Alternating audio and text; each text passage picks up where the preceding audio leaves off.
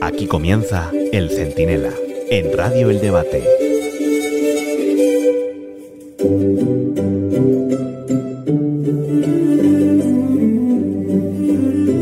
En España ya se podía delinquir sexualmente con la certeza de que gracias a Pedrito Sánchez y a Irene Montero pues tenías grandes opciones de que te rebajaran la condena.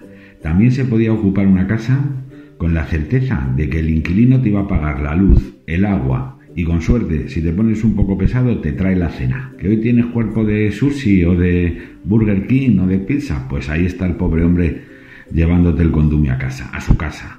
Incluso es factible dar golpes de Estado, cometer actos terroristas o desviar fondos públicos con bastantes opciones, como hay en Andalucía con los seres, de que te indulten, te reformen el Código Penal o te dejen escribir la ley de memoria democrática, que es la última que hizo Sánchez con, con Otegi y con Bildu.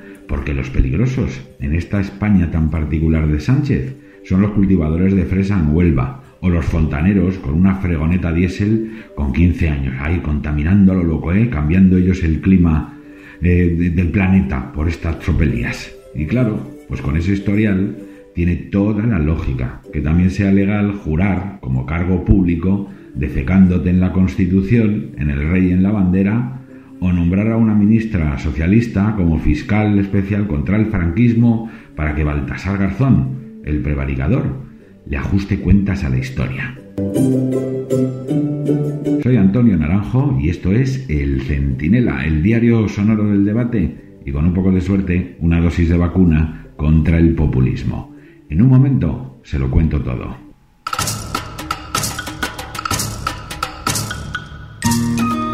El Tribunal Supremo acaba de fallar que sí o sí los jueces deben rebajar las condenas a los agresores sexuales gracias a esa ley que Sánchez y Montero presentaron como el no va más en la defensa de las mujeres. Que nos la quitan de las manos. ¡Oh! que está todo el mundo copiándola. Vamos, estaba allí movilizados los ministros, ministras y ministres de igualdad, de igualdad de todo el mundo diciendo, Pedro, por favor, ay, échanos un cable. Que nos han pedido abrir sucursales del Ministerio de Igualdad en media Europa. Que Clara Campoamor ha resucitado para darnos las gracias por nuestro feminismo. Que quien no lo vea es franquista, machista, misógeno y do huevos duros. Recuerden lo que decía esta colección de genios y de genias cuando les advirtieron de antemano que su ley iba a ser como un premio de euromillón para los agresores sexuales. Son Pedro Sánchez, Irene Montero, Pachi López, Victoria Rosell y Pan Rodríguez juntos. Es una gran conquista del movimiento feminista de nuestro país. Una ley de vanguardia y salen muchos titulares escandalosos, pero todavía no se conoce una sola reducción de penas. Y no se va a conocer, es propaganda machista. Que lo dice Naciones Unidas, que en España los jueces no tienen formación en materia de género, que es una vergüenza. Fórmense, señores jueces, fórmense. Lo que estamos haciendo es pegar un toque de atención, como digo, a los tribunales para decir, oiga, no me vayan por ahí.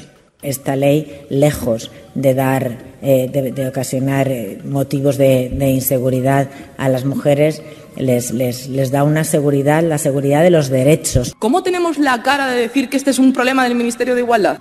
Bueno, vaya colección, ¿eh?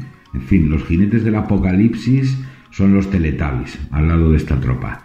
Bueno, pero entre ellas, la más vehemente siempre ha sido, por encima incluso de la marquesa de Galapagar, su secretaria de Estado, esta tal Ángela Rodríguez Pam, que debe ser por Pam Bimbo, que aún hoy sigue manteniendo que la ley es la caña, pero que la estropean los jueces ultraderechistas.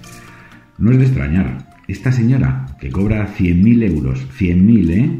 Y salió de la nada para llegar a las más altas cotas de miseria, también llama Madres Coraje a Juana Rivas y a María Sevilla, las raptoras de sus hijos, y tiene incluso la desfachatez, ella o una como ella, de que cuando una madre asesina a sus niños, la llama, al asunto lo llama suicidio ampliado. O sea, que se tira por la ventana, llevándose por delante al pobre chaval y hablan de suicidio ampliado, porque claro, hasta en ese caso la víctima es ella. Bueno, pues ahí tienen el resultado. Más de mil violadores y pederastas beneficiados, y la cifra subiendo, porque todos los delitos cometidos antes de reformar la ley del sí es sí de las narices se seguirán juzgando con el código penal vigente en el momento en el que perpetraron sus fechorías. Esto es todo gracias a la manada de igualdad. Sí, la manada, porque eso es lo que ha sido, una manada de igualdad. Ninguno ha dimitido, a nadie le han echado. Todos siguen ahí, ganando 100.000 euros, o lo que se tercie, con la certeza de que ninguno de los agresores sexuales les tocará ni a ellos ni a sus familias. Claro, ellos viven en Galapagar, en Pozuelo, en la Moncloa, y todo esto es para la gente de barrio, de pueblo, de pisito, en un cuarto sin ascensor en Getafe.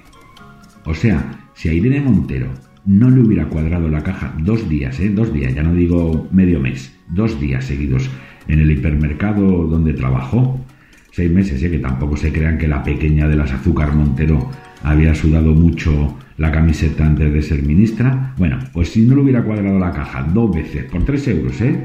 En un par de días la hubiesen despedido en cinco minutos.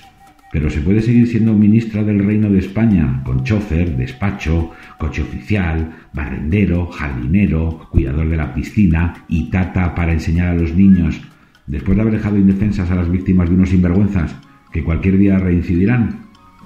Y además estas quieren seguir siendo diputadas, toda esta colección de trastornadas que ayudan a pederastas, indultan a secuestradoras, hormonan o amputan, sí, sí, amputan a menores de edad con esa locura de la ley trans y organizan talleres para pintarse el toto en los ayuntamientos, que estoy pagando impuestos como un loco para que éstas les enseñen a pintarse, en fin, el cono sur, a otras como ellas.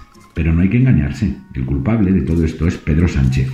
La ley lleva su firma, y por su ley, además de beneficiar a psicópatas sexuales, se celebró aquel 8M de 2020, que acabó con una subida del 74% de la mortalidad en Madrid por COVID en solo una semana. 74% más después de permitirse la celebración de aquellas manifestaciones y una semana antes de que nos tuvieran que confinar inconstitucionalmente a todos en nuestras casas. Es usted, presidente, sí, sí, usted, el responsable de todos los despropósitos. Le advirtió el Poder Judicial, el PP, Vox y los pocos medios que, como el debate, no repiten una mentira para no contrariar al señorito. Y además de ignorarlo todo, permitió que se insultara a los jueces y se dio más prisa en ponerles una mordaza. Sí, una mordaza. El mismo presidente que cuando no lo era garantizaba la independencia judicial. Yo no estoy de acuerdo en que seamos los partidos políticos los que decidamos eh, el órgano de los, del gobierno de los jueces. Es una auténtica revolución en el nombramiento. Debe primar la independencia. Estoy dispuesto a que el Partido Socialista no sea quien proponga a eh, los miembros del, del gobierno del Consejo General del Poder Judicial. Y por tanto, creo que tiene que ser una comisión de expertos. De aquellas palabras de Pedrito, siempre con esa solemnidad, ¿por quién me ha tomado usted? Si tengo un corazón que no me cabe en el pecho y unos principios que ya quisiera el resto. Bueno, sí, palabras que son como las de con nunca. ¿Cuántas veces tengo que repetirlo? No es no. De aquellas palabras a estos lodos. Poner a un amigo en la Fiscalía General, al Lolito Delgado este, que está como José Luis López Vázquez en, en la película, a un amigo, un esclavo, un servidor, un siervo. A otro en el Constitucional, este que también es fino, Lolito Conde Pumpido, y una más en la Fiscalía Especial de Memoria Democrática. Aquí sí, Lolita Delgado. Sí, de esa ley, que es el sí es sí de la historia de España. A soltar fantasmas, a perseguir franquistas imaginarios y eso sí, a que Otegui y sus terroristas le sigan dictando la partitura de su triste requiem, presidente.